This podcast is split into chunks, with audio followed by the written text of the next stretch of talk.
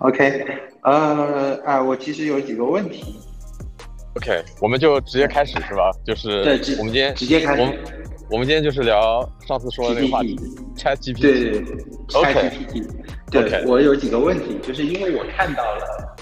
嗯，有两个问题。然后第一个问题呢，其实就是自从那个 ChatGPT 开始爆火了之后，嗯哼，我发现各种各样的 AI 类的这种应用啊、项目啊或者模型啊，就呃这个层出不穷，对吧？然后每一家其实都在发布。当然，我理解其实像百度啊什么的这种有有有有一定积累，然后有可能有一些它没有积累的，但它只是呃只是想 copy 这个概念，然后不要这个太 out。对吧？嗯，对。然后呢，呃，但是呢，我还是会有一个问题，就是说，呃，是因为大家都积累到了一定的程度，然后，呃，就是比如说图像类的，然后语言类的，然后各种各样的 AI 的东西，然后就就爆发式的各种各样的增长，还是说之前大家只是觉得这个东西？呃，在应用层面上面也好，在这个成功率啊等等这方面也没有那么强，所以我就先不发，其实也没关系。但因为一个东西爆火了，那这个热潮我肯定要赶上，我不能落后嘛，对所以我就把这个东西发出来啊。然后以及呢，就是我看现在发出来这些东西呢，也不算太，呃，就是太不成熟，有有一些其实还是相对已经是成熟的，一看就是已经做了一段时间了。那么至少能用是吧？啊，对对，那这些东西到底是他之前选择秘而不发，还是大家有了一些惊人的默契，就是想等到一个时间一起发布？嗯，OK，就是因为我肯定是从技术的角度去去看这件事情的嘛。对。然后，呃，我自己的感觉就是，呃，其实之前。就是大家首先就是肯定是有一些积累，但是这个积累呢，并不是你想的那样，就说我我已经有这个东西了，只是我现在不发而已，而是说就是它有一些就是现在可以快速的把这个模型给训练出来的前置条件，就比如说它有很多的语料，它已经有很多的一些就是这些语料不是乱七八糟的，是它已经已经找人清洗过了的啊，是没有被污染的，比如说中文语料或者英文语料，呃，这个是他们的一些积累，而不是说它已经有这个现成的模型。然后，呃，其实我想说，你刚刚问题有点长，就是基本上可以列入这个汉汉语汉语十级考试这种这种程度了，就是对。但是我我自己的理解就是，呃，这个东西的爆火，它最重要的一点是让别人知道说这个东西我投入下去，我就可以达到这样的效果，这是最最为关键的一点，就说它明确了一条已经可以成功的路径。就就我就这么说吧，就是谷其实他当时提出来的那个路径，就是 ChatGPT 所用的那个技术路径，是谷歌提出来的免费模型，是谷歌提出来的一个模型架构。当然，就说同期还有很多很多别的架构，呃，就比如说谷歌现在它推出来的一个竞品吧，呃，好像叫 Bard 还是什么的，然后他实际上就是他们 CEO 比较头铁，然后选择了另外一个呃模型的一个架构。但是结果就是效果不是那么好，然后谷歌对吧？当时股价跌了很多，啊，所以说这个东西的点，我觉得就在就是这个东西就是它的路径很清晰，然后呢，你只要堆钱啊，然后你只要不断的投入这个模型的资源，然后投入这个正确的语料，你就可以达到这样的效果，让别人知道说这有一个终点。因为深度学习其实像 AI 这种东西，你也知道，比如说什么当时的 AI 四小龙啊，或者什么，到现在已经不是四小龙了。大家觉得都很尴尬，因为就觉得说它这个应用面呢又不是很广，然后呢投入产出比呢也不高，就他们所有人都不知道这个这个发展的终点在哪里，这个相当于给出了一个终点了。然后有些人只不过他突然看到这个终点以后，他发现哎，我离这个终点比别人更近一点，我可以更快的出来，就是他之前已经就无意当中已经准备好了这些东西。我我我明白了，也就是说，其实各种原因都有。然后呢，他可能有一些是已经准备了一定时间了，有一定基础了。然后有一些呢，可能就是觉得说，哎，我也差不多可以发一发，对吧？就是有一些是突然就是很意外的发现自己比别人领先一步。对，其实本来自己也不知道，自己本来不知道，对自己本来不知道终点在那个地方啊啊。好，OK。那接下来的问题就是，因为我们之前看到了很多这种。中国生产出来的这种 APP 嘛，对吧？嗯，然后网页啊、插件啊之类的，包括我刚才分享给你的那些乱七八糟的东西。那我其实好奇这个东西的这个这个这么快速的生产出来，它是因为本身这个这个这个 ChatGPT 也好，包括其他的一些这种 AI 类的东西，它应用面已经变得就是易用了，还是说是呃就是？这个生产这个，比如说做一个新的 APP 啊，做一个新的插件的这个这个技术已经变得越来越容易，门槛越来越低了。首先就是这个门槛一直都挺低的，其实你可以看到雨后春笋般的就这些东西出来啊，嗯嗯，它的嗯，所以说其实你说的这两方面都有，一方面就是因为它已经做到了应用已经很应用性已经很高了，而且泛用性也很高。因为就是其实这一次的，我觉得很重要的一个点就在于它的泛用性非常非常高。你以前就嗯，因为你也你也做过相关的模型相关的项目嘛，对吧？嗯嗯嗯。最常听到别人说的一句话就是，我这个模型就是为了这个东西做的，它很难移植到别的地方去。啊，对啊，对，就是一个模型就是为了这一个目的，甚至你为了相同的目的，但是因为你有不同的数据，你这个模型也只能就是一个一个去定制。但这个不一样，然后对，明白了。所以其实假设说，呃，回到我们自己的这个行业上，假设说有朝一日会出现这种什么 AI 做这种什么规划图啊、建筑图啊之类的这种东西，其实它也应该是一个新的应用，或者说新的一个公司做的一个新的产品，而不会是借着现在的某一个什么接口或者一个什么算力，我们就把这件事情做掉。哦，那不一定，那不一定，他可以接那个那个拆，那不是就是那个 Midjourney 那家公司，就是做图的那家公司的 API，他们肯定也提供了相相应的 API，然后去做这个事情是完全没有问题的。所以其实像这种工程图啊之类的东西，其实本质上来说，它还是个图像的一种。对，是的。然后而且据我所知，国内像这种那个呃建筑出图啊这种东西，就是在 ChatGPT 出来之前。也是有很多公司在做的，而且做对对，尤其是就是很多其实建筑当中，你除了很大创意的那部分，大部分的人都在比如说画 CAD 的图啊，做工程的那个图啊，这样子，就是做一些很无聊的这个 CAD 描图的一些工作。每个人都有一个巨大的素材库，然后每次看哪个合适，就从那里面拖一个素材过来，然后拼一拼。那这种工作，你想那个 AI 肯定是做的很好的。所以说，嗯，其实国内在之前就有这样这方面的积累了，所以这个，嗯，我觉得不难，只是看就是说这个市场有没有那么大，然后有没有人有兴趣做。哎，那我还有一个问题啊，就是说，假如说有一天这件事情真的成立了之后，是不是说接下来其实大家要做的事情，就是对于他出的图要做检验，对吧？啊，对，是是对他的图要出要做检验的，就是是不是类似于符合这个规范之类的的意思是这样吗？对，那我又有一个疑问，就是检验这个事情，你觉得是机器可以代替的？哦，那这个我就继续跟你讲刚才的那个情况，就是不是说有很多家公司在做类似的这个，就是代替一部分出图嘛？嗯，这这些这些公司实际上他们在出图。在做出图之前，他们做的事情就是去检查图，就是去检查人画的图，然后是否符合规范。就这个可能是一个前置条件，所以说它可能更简单。所以说这个检查图不是一个问题。那为什么不会出现那种既让机器画图又让机器检查图的？所以说就是检查图现在已经有，就是检查图已经 OK 了，然后生成图现在还在做。就是这样一个阶段，啊，对我不不，我的意思是会不会有，就当然这只是说建筑，会不会某某一日有朝一日我们会出现一个场景，就让 AI 去生成一个东西啊，就让另一个 AI 去检验这个东西，啊，这是完全有可能的，但是这个检验的话就在于说你的标准到底是什么，你的标准是不是呃符合？因为嗯，我举个例子吧，就比如说写代码的时候，嗯，很多时候。实实际上，代码它能够运行，它就已经经过了无数个步骤的检验了。所以说，它能够运行，它就是一个正确的代码。但是，这不是我们人类就是认为当中的正确。啊啊，就是对呃，就是没有错误和我们认为的正确之间还有很大的灰空间，然后这部分它是无法检验的。嗯，是你说的对，就是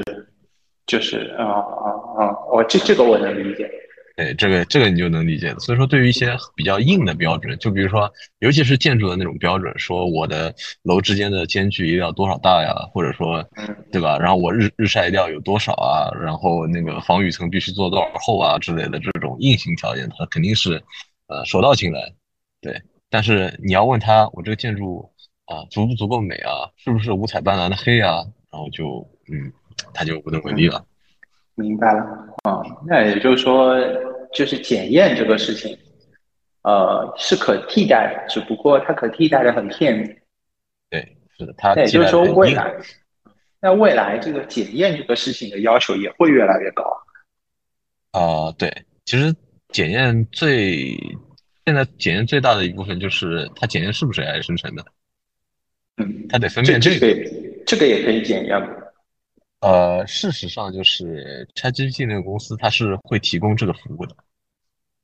而且基本上是，对，就是 OpenAI 它是会提供这个服务的，就是说检验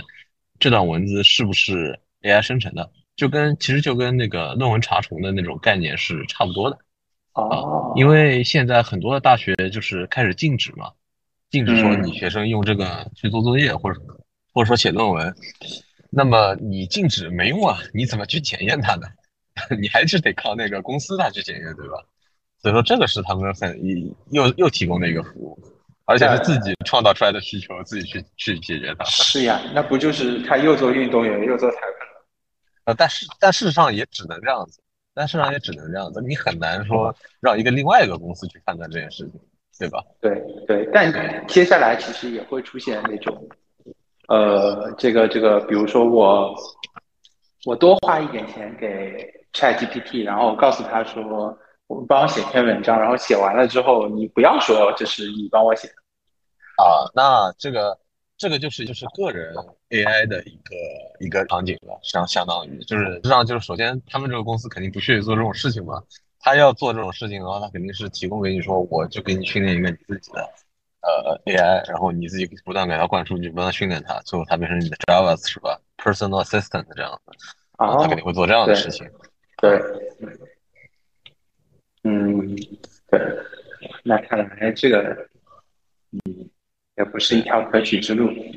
哎，可以跟你说说，你说你你问吧，你问吧。啊，我我继续问，那他呃，现在会遇到算力的瓶颈的问题，因为我看好像经常掉线。哦，那肯定是会碰到这个瓶颈的问题。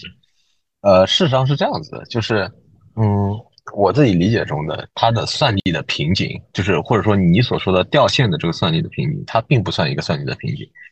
啊，嗯，因为就是事实上，比如说它同时要服务呃全球这么多人的请求，它肯定是部署了无数套，它可能部署了一万套或者一百万套的，就是一百万套，你就想象一百个机器人，然后每个人独立的在回答你的问题。嗯嗯呃，然后也就是说，你掉线的时候呢，是相当于就是有一百个万个人同时，呃，去请求的。这时候第一百万零一个人他就掉线了，啊，因为没有人给他用了，没有机器人给他用了，啊，是是这样一个概念。那么这时候其实只要你再多花一点钱，你再上一台机器就解决了。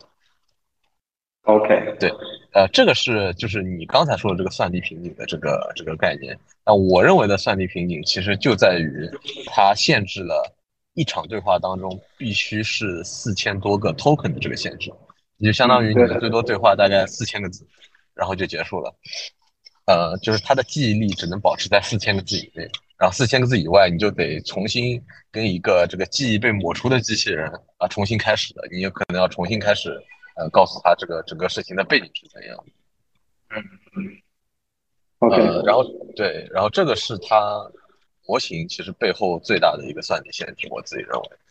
呃，然后这个东西也是现在各种就是层出不穷的那个开源软件，就是那些呃营销号每天早上会推送给你的，说啊这个东西又出来了，那个呃比 ChatGPT 还厉害啊，然后那个。呃，多少多少人已经追星了，可以自动帮你完成一些任务。但事实上，我去看了那些呃软件的，就是底层的东东西，它实际上都是做在做两件事情。第一件事情就是它可能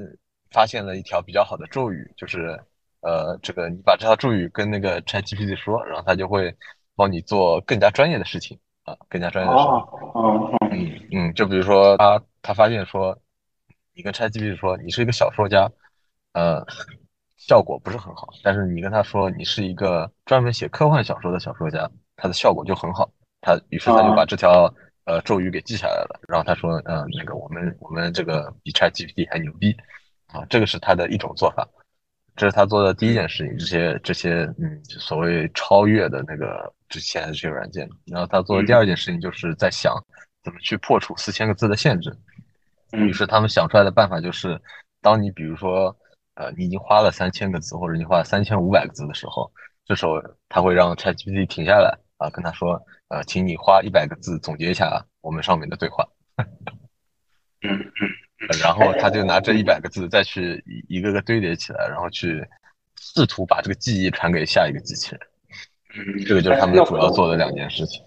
那我好奇，第一个那个就是第一类的创业项目，就是比如说他试图发现了一条咒语，对吧？啊，对，对，那那这个试图发现了一条咒语的这种。创业项目，它会不会让这个机器人的这个，或者说，嗯，整个 ChatGPT，比如说越来越往这个方向去偏？呃，就比如说你你说你是一个科幻小说家，然后以后你发现说你是一个小呃小说家，这句话可能就越来越不准，然后科幻小说家这件事情可能就越来越准。呃，这个我认为是有可能的，但可能不是你想的那种方式啊。就是因为，呃，首先就是这个是一一个已经训练好的模型，然后它的整体的概念呢，其实跟之前的，比如说你所熟悉的那种模型啊，以前呃那个这个我们的呃优秀的同事们做的模型，本质上还是一样的，在于，呃，它的训练和它的使用过程还是分开的啊，也就是说，就是也，同时你要记住，我刚才说它记忆力只有四千个 token，也就是说，在你这段对话结束之后。相当于这个记忆就被清空了，它是不会记下来的。也就是现在的这个，比如说 ChatGPT 四的这个模型，呃，你跟他说一万次，你是一个很很棒的科幻小说家或者什么什么，他之后再来一次，他也不会记住你刚才这段话。他这个模型本身不会有任何的改变。那那那按照这个逻辑的话，是不是我呃，就是比如说四千个字的对话结束了，我再开一个新的机器人，对吧？我跟他重复跟刚才一模一样的话，他会给我一模一样的答案。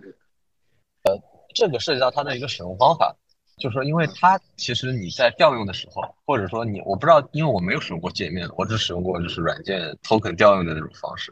嗯。但是 token 调用的时候，它是会给你提供一个参数的，这个参数叫 temperature，就是温度。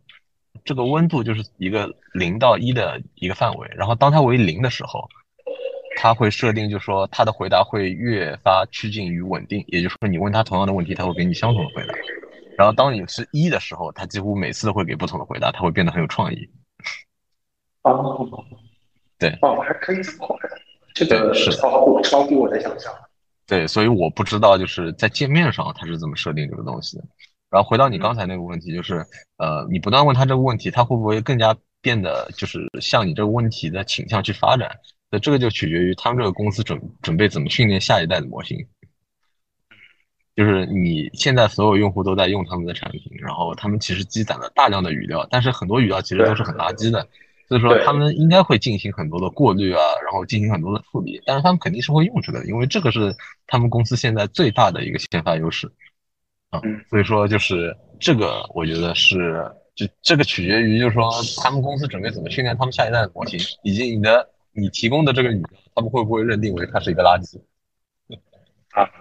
，OK，明白。对，哎，那你刚才准备再跟我说点什么？哦，我我其实本来想跟你说那个，我早上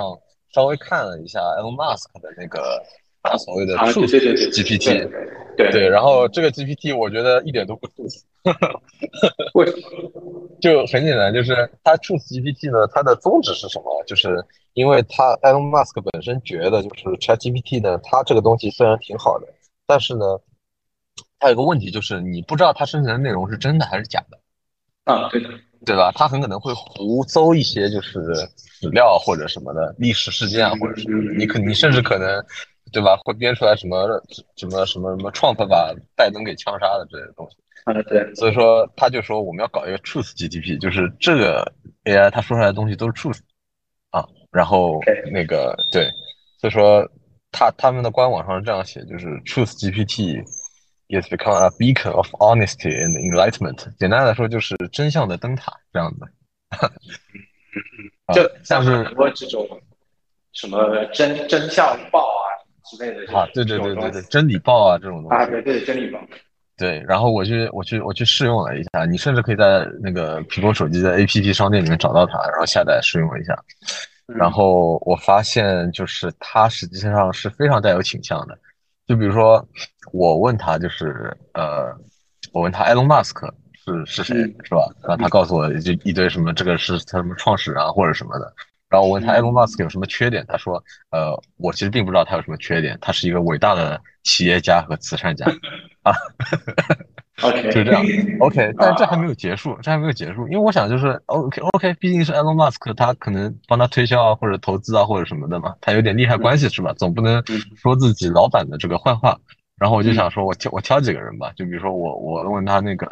Bezos，就是那 Amazon 的那个创始人，然后结果他给我的回答跟给那个 Elon Musk 的评价是一样的，说啊，他是一个伟大的这个企业家和这个慈善家啊，就是用词啊或者什么的完全是一模一样的。啊，所以我觉得这个东西其实，呃，非常的弱智。但是我觉得，可能也侧面反映出来，就说，就是这个技术流派，就是现在 ChatGPT 这个技术流派，它可能，呃，很难让它拥有某一个价值观。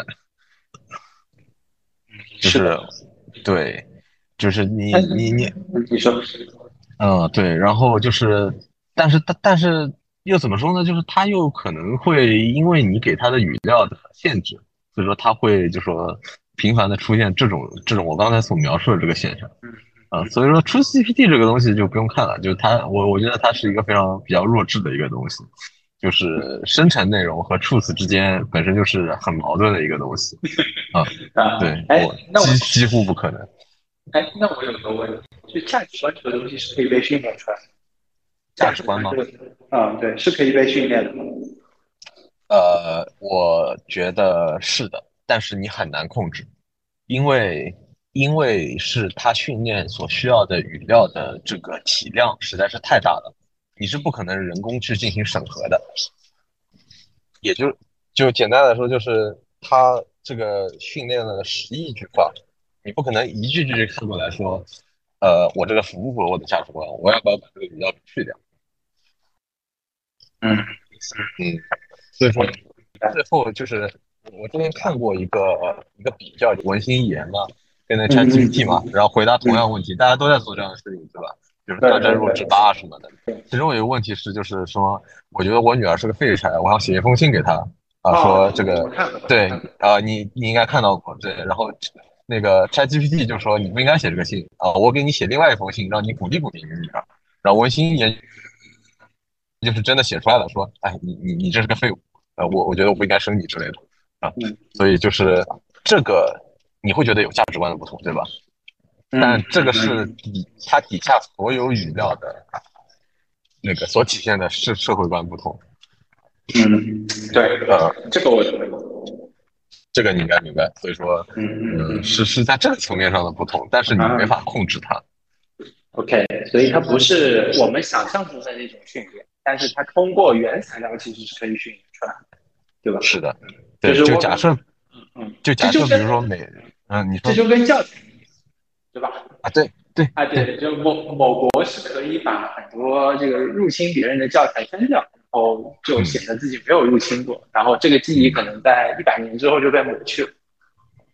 啊，这个就比较敏感了。但我我可以从技术层面再说另外一件事情。呃，我们之前其实同意的，就说说 ChatGPT 它这个产品就 OpenAI 发布出来，它其实跟微软是有很大的一个预谋的，就很长时间提前时间的预谋的，不然他是不可能这么快集成到就是 Office 三件套啊这些东西里面去的。嗯。然后，但实际上他在训练模型的当中的很长一段时间，他都是在矫正呃他的价值观的。呃矫正一些很奇怪的东西，就是包括什么色情啊、暴力啊，或者是反人类啊之类的东西。他是怎么做呢？就是他去找，肯定是雇了很多的人，然后让他们不断的去问一些问题，然后最后告诉模型说这个这个回答我我不满意，我觉得这个回答是错误的，然后再不断的回去去训练，去去训练它，然后最后达到现在的这样一个效果。那么你可以看到，就是什么文心言或者什么，他们有些会给出一些弱智的回答。所以说，他们的差距并不是在模型训练的上面，而是在后面的后期的那个矫正那一步，他们确实是没有时间做这个事情。啊，那其实回到了这个我刚才问的第一个问题上，其实有很多东西它可能确实没有那么成熟。哦，确实，但是这个你就可以看到，就说哪些东西是时间可以赶得上的，哪些是东西是只能靠时间去去去去搞定的。对，就是所以说你会发现。对，所以你就会发现，就是模型大家都出得来，但是最后那点差的那一点点效果，其实就是那个它可能后面的微调啊这些东西，嗯啊，其实他们是花了很多时间去做这个事情，应该明白，对，可能就是你现在的看到的 ChatGPT 的价值观是这个印度的女仆，他们这个对，因为呢他们英语比较好，呃，是的，是的，是的，啊。我的理解。哎，那比如说那个我们之前看到那个什么 ChatGPT，还是什么 PPT、GPT，还是什么，就反正就是自动帮你去做排版啊、生成啊那个之类的。啊，对对对，这个这个东西它背后调用的又会是什么？它背后就是 ChatGPT 四，它就是用了我刚才跟你说的那两两样东西，一个就是把任务给肢解掉。去绕开四千个 token 的限制，还有一个呃，练各种各样的魔法，让他们可以去完成呃比较好的完成单项的一个任务。哦，明白了，所以它其实是这样的一个肢解的过程。所以说，任何说这个 Auto GPT 就是这个自动完成任务的这种软件，比 Chat GPT 要牛逼的，这个基本上就是营销号了。你就可以把这个号给关掉了，或者说你可以事后当做一个笑话来看，因为它底层就是 Chat GPT。那假如说有时候有些 ChatGPT，比如说涨价了，那它也必须要涨价，对吧？或者说它是一个它是一个开源的软件，所以说它现在没有收费。但是你要用它的话，你就得花费非常多的那个就 OpenAI 那个接口的调用，也就是你其实要花很多钱的。啊，对我把它关掉的话，那你就必须要关掉。对，其实我挺想知道，就是 OpenAI 怎么算的，就是他们其实最近都是有进行一些价格调整或者什么的吧。啊，对，是有的啊，对，就比如说包括取消什么 Plus 会员啊之类的东西。嗯嗯嗯。OK，这个我估计可能涉及到一些广告学的算法，或者啊一些其他的竞价的算法。啊，事实上就是，呃，确实这个耗费的算力也是比较大的。呃，但反正现在巨头互相竞争，对所有普通人来说肯定是好的，因为肯定是会很便宜。像呃，我之前我之前用那个 Elon Musk 那个 Truth GPT，它是完全免费的，连 token 都不需要，连账号都不需要，它连就是你你去注册一个账号，它都不想要你。所以说，就是现在这种竞争，我我觉得是在这个时候多用用，反正能薅就薅，还是挺爽啊。在这个时候用，OK 好了，今天你还有问题吗？我没有好的好的，可以可以可以，我们看看效果。好，那那个，好，回头再说。好，OK，好，回头再说，拜拜，拜拜。